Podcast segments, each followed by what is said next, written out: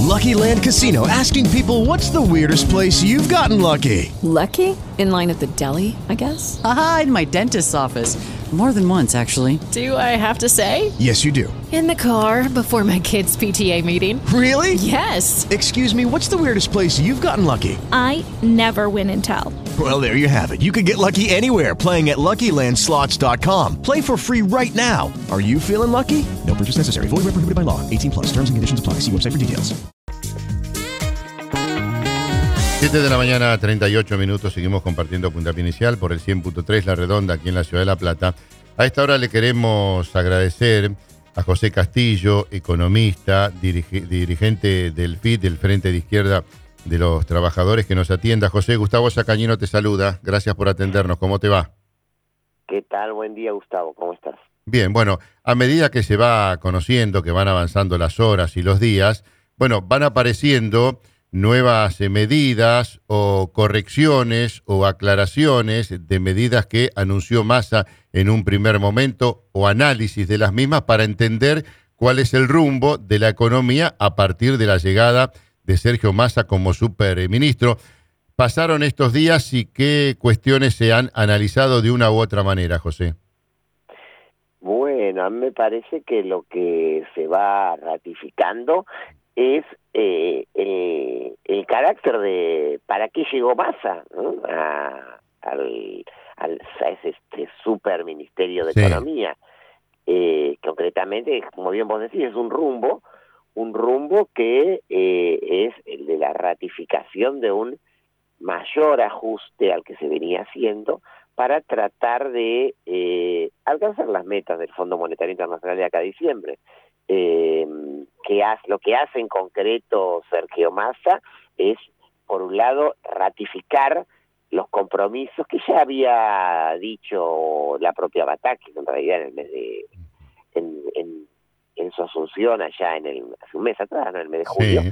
cuando sostenía que a rajatabla se va a cumplir con el 2,5% de el, eh, del déficit fiscal como objetivo eh, y que eso se va a hacer ahí, ahí, ahí se planteaba con eh, el congelamiento de la planta pública eh, lo nuevo quizás eh, es este dato de que el, el tarifazo de los servicios públicos que, es un tema que tuvo en danza toda toda todo el año eh, incluye ahora no solamente a el sector que eh, por ingresos pierde la El subsidio. eh, el subsidio, sino que también va a haber un eh, incremento por consumo, ¿no? O sea, en, definitiva el tarifazo va a ser mayor. ese es el dato, diríamos, novedoso de, eh, de lo que dijo Sergio Massa con respecto al ajuste. Me parece que ahí está el, el datito que sí no estaba antes. El resto de las medidas es- son básicamente las medidas de ajuste que se venían que se venían planteando. Está sí el tema este de, de masa de la posibilidad de conseguir un mayor endeudamiento. En definitiva, había eh, fondos cataríes, no, estos famosos repo, que le darían un cierto aire al gobierno por el lado de las reservas. Aire parcial, por supuesto, porque en definitiva no es más que mayor endeudamiento que después hay que pagar con intereses, o sea, continúa el, el incremento de la bola de nieve de la deuda externa argentina, ¿no? Sí, Pero me José. parece que por ahí está, eh, ahí, ahí, ahí podemos encontrar algo nuevo, por así decirlo, con respecto a lo que ya existía de antes. Y por supuesto, por supuesto, más poder político para poder ejecutarlo, eso no cabe ninguna duda, ¿no? Sí, José, decía, eh, Argentina es un país que vive de prestado, de eso no hay ninguna duda. La realidad de los movimientos económicos así lo manifiestan. Cuando se cuestionan los préstamos recibidos, es cierto, de una manera que mm, a lo mejor no se tendría que haber dado porque Argentina no estaba en condiciones de afrontar ese, ese préstamo, pero bueno, se va a pedir préstamo al Fondo Monetario Internacional, al Club de París, a, a Qatar, como bien decías vos, y a partir de ahí es seguir pidiendo prestado y vaya uno a saber cuándo Argentina puede pagar y a partir de ahí un condicionamiento del exterior hacia la política y la economía argentina. ¿Puede ser así? es que no va a poder pagar nunca, ese es el tema, ¿no? O sea, es eh, por eso le ponía la imagen de una especie de bola de nieve infernal donde pido prestado para pagar el vencimiento que, ya no puedo pagar ahora, etcétera, etcétera. Ahora, lo, lo trágico es que esto sucede sobre un país que sí tiene una eh, riqueza propia y una gran capacidad de autosustentación. O sea, nosotros producimos alimentos, que estamos pidiendo prestado para comer. Nosotros tenemos capacidad de producción de alimentos para 10 argentinas, tenemos energía, tenemos eh, tanto gas como petróleo, tenemos energía hidroeléctrica, tenemos incluso nuevos materiales, nuevos minerales como el litio. o sea, nuestra capacidad para eh, vivir con nuestras propias capacidades es, eh, la redundancia, es altísimo.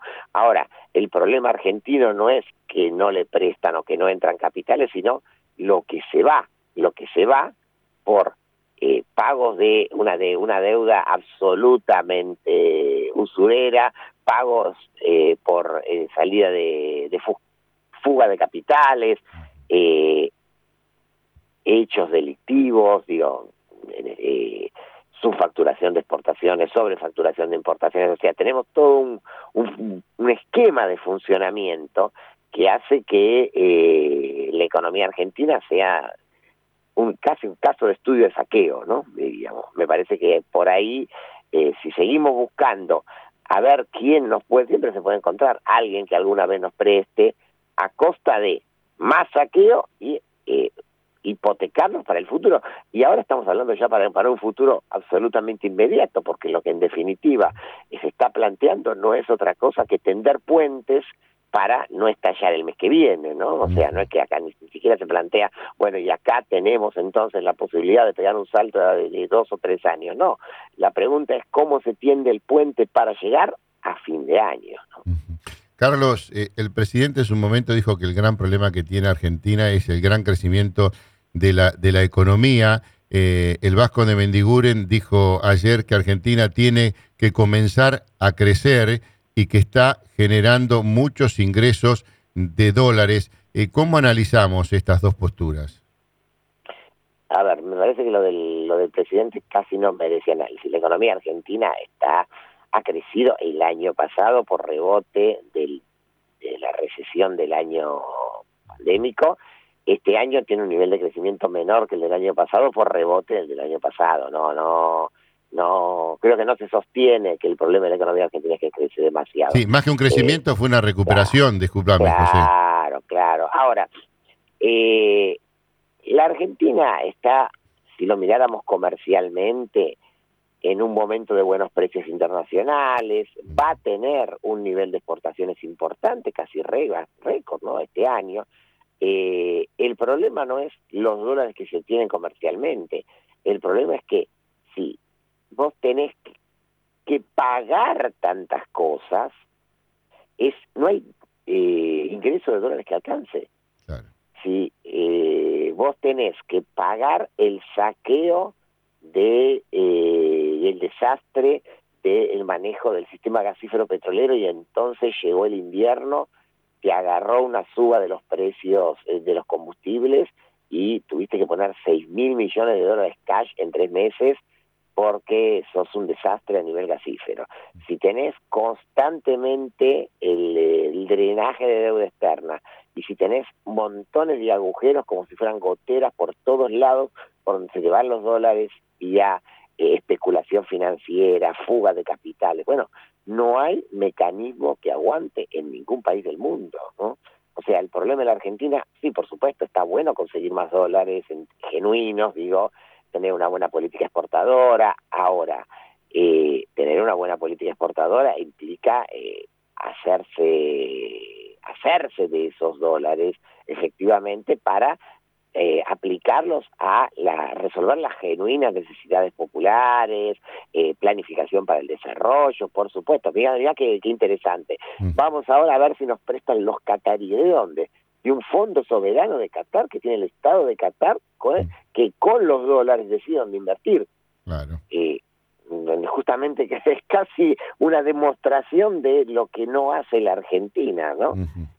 Eh, José, cuando se dice que el gobierno espera ahorrar 500 mil millones de dólares en subsidios por el nuevo tope al consumo, algo que se modificó de lo que se había dicho anteriormente, modificación que hizo Sergio Massa. O sea que van a pagar más de los que iban a pagar en su momento. Eh, ¿Cómo lo analizamos esto? Sí, son 500 mil millones de pesos, ¿no? Sí. Eh, no sé si va a llegar a ese monto, no sé si va a llegar a ese, a ese monto. Efectivamente, eh, el Estado argentino necesita, para llegar al- a, cumplir la meta del fondo, Sí. eh, ahorrar entre 500 mil y 900 mil millones de pesos. Eh, que lo pueda hacer todo con los subsidios, no lo sé. Ahora, es un hecho, si vos vas a reducir los subsidios, manteniéndole los privilegios a eh, las empresas del sector que tienen que obtienen ganancias del negocio eh, de la energía eléctrica y de y del gas y alguien va a pagar. Y en definitiva lo que lo que se está diciendo es que va a terminar pagando el usuario. Todo aquello que se dijo que no iba a pasar va a terminar pasando. Porque si vos ahora decís que todo aquel que consume más de 400 kilowatts pasa a ser de alto consumo y por lo tanto pierde el subsidio, eh, a ver, eh, la gente consume más, eh, la gente que consume más es la de sectores populares. Ujú. ¿Por qué? Porque una parte importante de esa gente no está, porque no existe, eh, enganchada a la red de gas y entonces tiene artículos eléctricos, porque los artículos eléctricos que tiene son de eh, son más viejos y consumen más, y además es no conocer qué pasa en, eh, en en las propias zonas donde vive el pueblo trabajador, y no estoy refiriéndome necesariamente a las zonas marginales. En el Gran Buenos Aires, una, una, una familia tenía un terrenito, en la parte de atrás del terreno ahora edificó el hijo, y más atrás edificó el nieto, y todo tiene un solo medidor. Y obviamente que van a, van a consumir más de 400. Ahora, si a ese núcleo vos le vas a sacar el subsidio, le estás generando un tarifazo del 200%. Ujú. Estás, estás generándole una, una, una tarifa que eh, lo vas a reventar. Bueno, eso es lo que va a terminar pasando. No es que eh, entonces acá se trata del alto consumo de lujo. No, no. Eh, el- la superación del, del mínimo de consumo que va a generar la pérdida del subsidio va a afectar directa directamente a los sectores populares. José, la última pregunta. Cuando se habla de recuperar el salario, el poder adquisitivo, cuando se trata de determinar la producción a través de la generación de nuevos puestos de empleos, teniendo una inflación que se espera entre el 6,8 y el 8% para el mes de julio, una inflación que va creciendo y que no se sabe a qué número va a llegar a fin de año. ¿Cuáles son las expectativas para cumplir todo eso? A ver, eh, yo creo que el gobierno lo único que quiere es cumplir la meta con el fondo. ¿no?